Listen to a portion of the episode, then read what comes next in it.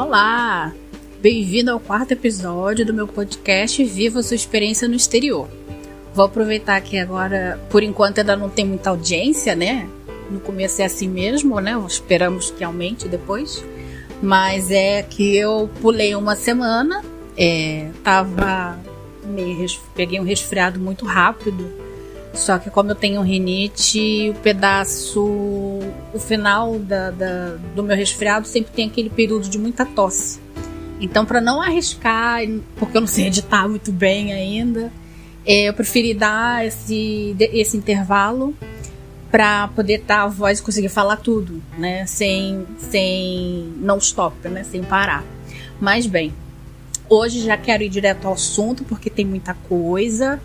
É, eu vou falar um pouco sobre é, um dos temas das razões que eu criei esse podcast, falar de intercâmbio. É, e essa palavra, quando a gente fala intercâmbio, vem logo aquele pensamento, é, mas é caro, ai, mas é longe, ai, minha família não pode ter esse gasto, é só para rico, não tem dinheiro, e mais uma série de entraves, né, que a gente sabe. Porém, assim, você já pesquisou mais sobre o assunto? Eu, por exemplo, eu sempre quis fazer, mas quando eu tinha idade, por exemplo, fazer um high school, meu pai não tinha dinheiro. E antes de eu sair da escola, tipo, passar umas semanas estudando fora, piorou. E para babá, aqueles que chamam de au pair, é, a primeira fralda que eu troquei na vida foi do meu filho, eu já tinha 30 anos. Né?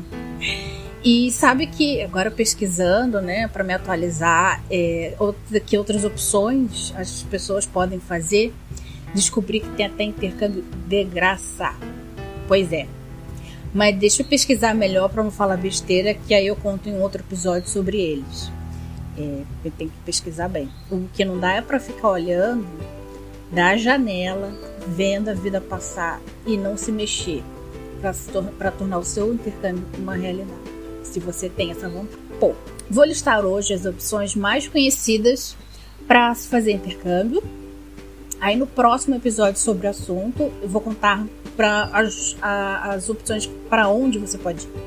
Claro, tudo com meus pitacos para te ajudar a decidir. Então, é meio que para dar uma pincelada para você que é tudo questão de autoconhecimento. Se você se conhece pelas opções que eu vou dizer aqui, você vai ver que quais aquelas que se adequam tanto à sua personalidade e ao seu bolso, né? Claro. Esse é o principal. Bom, a primeira opção que é a mais conhecida, que é a que eu acabei de mencionar agora há pouco, que é aquele para aprender ou aperfeiçoar um idioma. As escolas oferecem aulas para todos os níveis e costuma ter duração a partir das duas semanas. Aí, no caso, o tempo quem decide é o aluno e o seu bolso, claro.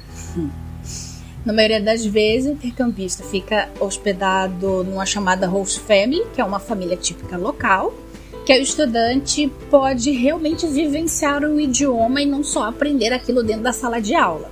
Porque você aprendendo da sala de aula, você nem sai de casa, né? Não precisa ir para fora. Aí nessa opção, até chegar sabendo só o basicão do inglês, ou seja, o idioma que for aprender, já dá para o gasto para começar esse tipo de intercâmbio. Normalmente supõe-se que você chega em um nível e, está, e termina, né, termina o seu período com um nível acima. Se você chegou com um nível básico, você vai supostamente terminar o seu intercâmbio com nível intermediário. Você está intermediário avançado. O avançado você está apto a fazer um curso de proficiência, por exemplo. Costuma ser assim. Mas é assim, né? Não tem um milagre, né? Então é é a oportunidade que você tem de tanto aprender quanto se jogar e vivenciar o idioma no local. Esse aqui é o, o barato do negócio. Então ali também você vai também conviver com pessoas de várias nacionalidades na mesma turma da, da, da, da, da escola que você for estudar e conviver com os locais, né? Conhecer um pouco da cultura local. E a segunda opção, que é bem conhecida também, pelo menos no Brasil, é o chamado high school, que aqui o aluno, que aí no caso é adolescente, é dado um ano do ensino médio, seja o primeiro, o segundo, o terceiro, não sei, pode passar tanto um semestre inteiro ou dois semestres, né, no caso um ano inteiro letivo, numa escola no exterior. É, costuma também ficar com host family. É, por exemplo, eu no navio, uma vez eu vi uma família americana, estava fazendo um cruzeiro e tinha uma intercambista na casa deles, brasileira, e ela foi com eles também passear. Então, é, nessa opção, era bom, no caso, o adolescente, aquele que já tem um pouco mais de noção da língua que for, que for né, para o país que for, porque é assim, é praticamente você jogar teu filho adolescente lá na fogueira. Você, né, adolescente, ir lá pra fogueira mesmo. Tipo, é a imersão assim, total no local. Né? Baita imersão. Então isso tem que ter muito em mente para justamente não passar os perrengues que você pode passar. Uh, porque, né, às vezes Tipo, você não tem a quem recorrer, você, se você não conseguir se virar muito, então tem que ter esse cuidado, porque pode virar um pesadelo, até um trauma para a vida. Mas por outro lado, o inglês vai voltar tinindo e na volta eu sei, mas não sei como fazer, mas eu sei que dá para validar as matérias que você estudou fora para dar continuidade nos estudos no Brasil. Então essas são as duas opções que eu mencionei, que o dinheiro só sai, não entra. Então são modalidades ah, que vai ter um visto, que a, a, a, no caso o país que você vai, ele vai te, te dar a documentação para você tirar um visto de estudante, mas não é o caso de um visto que te dê permissão para trabalhar. É a única exceção que eu conheço, pode ter mais, não sei, é, na Irlanda, acho que a Austrália também tem. Na Irlanda e acho que a Austrália, tenho quase certeza. Que tem um tipo de visto que você pode estudar de manhã e pode trabalhar até 20 horas por semana. Se não me engano, tem uma colega minha que a primeira vez que ela foi para a Austrália, ela, ela pôde fazer isso, pôde trabalhar. Ou seja, é uma opção que vai entrar. O dinheiro só não, só não, só não sai, ele entra também um pouco. Claro, de repente não é na mesma proporção, mas não é, né, não tem algum retorno. Aí outra opção que tem é o intercâmbio voluntário. É aquele que para quem já está pronto para fazer diferença na vida de alguém ou de alguma ONG, fazer parte daquilo. Então você vai para o país, ajuda uma instituição com o seu trabalho voluntário e também, no caso ali, você está emergindo na, na língua local e na cultura também. Aí nesse caso não tem aulas de idioma. Aí no caso, né, para você passar bem, você tem que ter alguma noção da língua que você está indo lá falar. Ah, é, básico, intermediário, mais ou menos, que aí você consegue usar na prática, porque aí prática você vai usar o tempo todo. É, nesse vai sair quase tudo do seu bolso, pelo que eu pesquisei. Tem alguns lugares que oferecem alojamento e alimentação salário não. É, tem essa ajuda, né? Mas não vai sair dinheiro. Vai sair dinheiro só do seu bolso. Para quem está fazendo faculdade, nós temos algumas opções. Uma delas é o intercâmbio acadêmico. É, teve um período da minha vida, um semestre, que eu fiz, é, na Federal do Paraná. E logo no começo do, do semestre, teve uma apresentação é, de uma menina que tinha ido para uma universidade, acho que em San Diego, se não me engano. E ela apresentou nos slides como é que era. Ela fez um semestre lá estudando nessa universidade. Óbvio, dentro do curso que você está fazendo. Se você estuda contabilidade, você não vai para fora para estudar, para assistir aula de curso de engenharia, né? Aí você passa algumas semanas ou até um semestre nessa universidade e depois no final vai contar como hora acadêmica para o teu diploma de conclusão do curso no Brasil, no caso. Aí cada universidade tem os seus acordos, as suas regras para fazer esse intercâmbio. É, não, me, não me lembro que tipo de custo que tem. É, só sei que pelo menos alojamento eu sei que eles dão. Mas o resto acho que você que paga do seu bolso.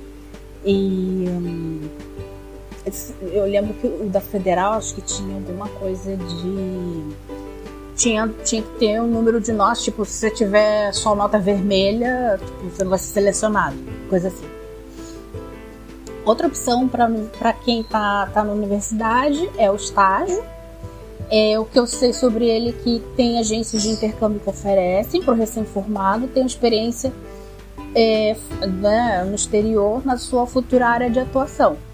Aí, por exemplo, tem é, tem lugar, tem agência, né? Porque cada agência tem um sponsor diferente. Então, é, já vi alguns oferecendo na, oferecendo na área de, de administração, turismo, é, já vi de marketing, vi de gastronomia. Deve ter outras também, mas pelo menos o que eu pesquisei era isso. Aí mais uma opção que a, foi que eu fiz, uh, Work and Travel. Nele precisa estar tá entre na, no, no, meu tempo, né? É, um pouco depois, na época que eu fiz, ele é, o universitário precisa estar tá entre o segundo ano e o terceiro ano da, da faculdade. É assim, primeiro ano não pode e nem último ano também eles não deixam. Pelo menos na época não deixavam, não sei hoje. E ainda o ano que eu fui ainda deixavam pós-graduação também podia. Logo depois já não podia mais. E esse tem restrição de idade. É, acho que na minha época, acho que era até 35 e depois mudou para 30. Acho que é, a partir dos 18, né? Quando eu fui eu tinha 20 e até 30 anos. Né? Tem, tem essa restrição do, do, da idade também. Tem, tem esse porém. Mas é, não vou dar muito detalhe porque eu vou fazer um episódio só para ele, né? Pra mostrar como é que eu fiz.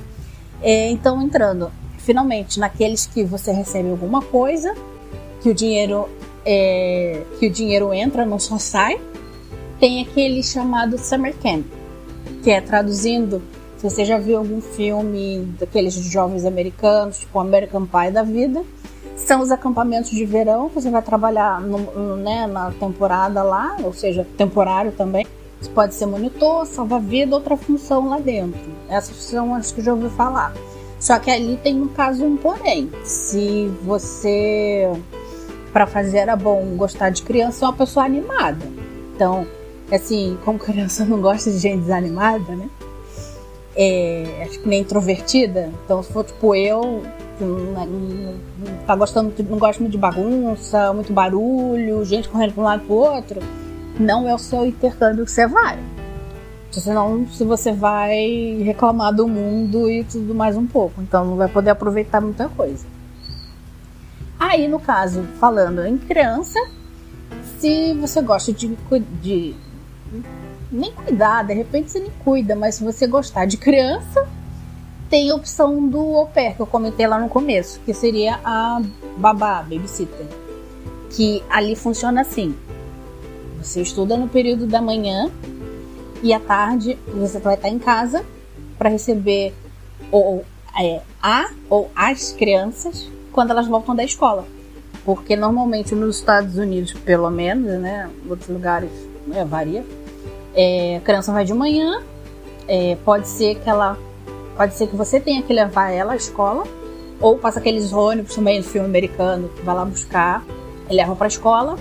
E na volta, quando elas voltarem, você vai estar tá lá para receber. Sua função lá é, né, na teoria, são é, as tarefas leves da casa, organizar, tipo, se é uma criança que faz muita bagunça, guardar os brinquedos, preparar algum lanche quando elas voltarem. É, já li também de preparar jantar, ajudar no dever de casa, é, dar banho, arrumar roupa, essas coisas. Nesse, na época, muito tempo atrás, até me interessava. Mas, como eu disse, como eu não tinha na época experiência com nenhuma criança, porque a primeira fralda que eu troquei foi do meu filho, e eles pedem experiência com crianças, tá? É, que eu, eu vi, que algumas agências um dos requisitos é a experiência com criança, que eu acho bom. E gostar de criança também vai ajudar bastante, né?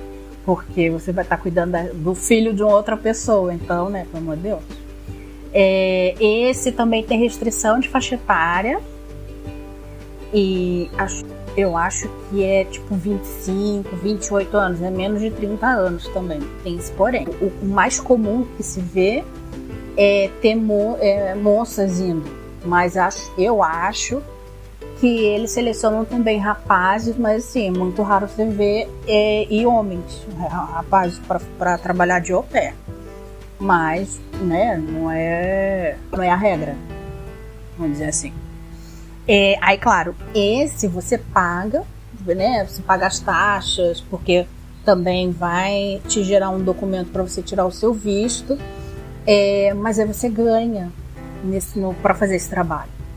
E, e, assim, aí só precisa, no caso, é, né, em todos os casos que, é, que tem host family no meio, cruzar os dedos para dar, dar match, né? Porque o que pode, infelizmente, pode acontecer de algum BO. É, você né, normalmente é, a agência de intercâmbio te dá o contato para você ter um suporte caso, caso você precise trocar de família. Pode acontecer. Então, assim, esse, esse, esse tipo de intercâmbio eu tenho colegas que já fizeram. Uma não gostou porque ela foi para uma família muito grande, que tinha até cachorro para tomar conta. Tem uma que foi que ela foi mais de uma vez, tem outra que foi mais de uma vez também e tá lá até hoje, casou com um americano e vive lá bela e formosa com seus dois filhos. É, e ela, interessante foi que é, eu fiz o meu intercâmbio, aí eu comecei a fazer estágio, ela era estagiária também, e eu contando a minha experiência, ela gostou, se interessou e é, acho que ela chegou a fazer a faculdade, e logo depois, quando acabou a faculdade, ela se inscreveu e foi fazer esse intercâmbio de au pair. Então, essas são as, uma das as opções que, que, que eu, são as mais comuns né, de intercâmbio para fazer. É, lembrando que algumas dessas opções você consegue, é, né, a base de muita pesquisa, você consegue até bolsa de estudos, que aí alivia bem o bolso. Um, né, no, nesse caso, é, já fiz umas pesquisas, sei de, de, de páginas que falam sobre o assunto, sobre as bolsas. É, eu posso indicar também quem é o site, né? Quem tiver interesse, porque eu não tenho experiência nessa parte. Então, assim, a, a intenção foi puramente dar uma pincelada nessas opções que há antes de entrar no do, na, né, uma pincelada geral antes de entrar na minha experiência. Então, aconselho também olhar o site das agentes de intercâmbio porque o que uma, uma, o que uma oferece, a outra talvez não ofereça. Então, tem que fazer uma pesquisa para descobrir aquela que melhor é, é, te atende. Uh, e também, aí eu vou, vou, ver se eu consigo criar um, sobre as agências, como você, é, como que você pode, é, como você escolhe, como escolher a sua agência para fazer o seu intercâmbio. Aí vou ficar por aqui porque é, se cortar deve dar para uns quase 20 minutos, já ficou muito comprido, mas é um assunto interessante para quem né, tem essa curiosidade em querer saber desse universo, não sabe por onde começar, então já te apresentei as opções para você começar a se mexer e a pesquisar e a descobrir qual é o melhor para você. Espero que tenha te ajudado, né, para você começar, né, a querer tirar do papel seu sonho, tá? E aí, no próximo episódio, que eu já estou digitando, vou falar sobre os navios, para não ficar só um assunto, é, só um assunto, intercâmbio, intercâmbio, depois só navio, navio, navio, não ficar chato. Então eu vou alternando. Então o próximo já vou começar a falar sobre os navios também, aí depois até entrar é, na minha experiência, tá bom? Espero que gostem. É, eu acho. Ah, sim. Nesse eu vou postar lá no Instagram é, quem não conhece, o Instagram é o mesmo, é o mesmo nome do podcast, tá? É, lá no Instagram, Viva Sua Experiência no Exterior. E aí eu vou colocar a foto, as fotos da, dos, outros, dos outros episódios eu já coloquei lá. E nesse eu vou colocar, porque, né, como eu disse anteriormente, eu sou a maluca que pede que pede o guia da EF, eu tenho guardado até hoje, eu vou mandar a foto, tá bom? Então é isso. Até a próxima e até lá!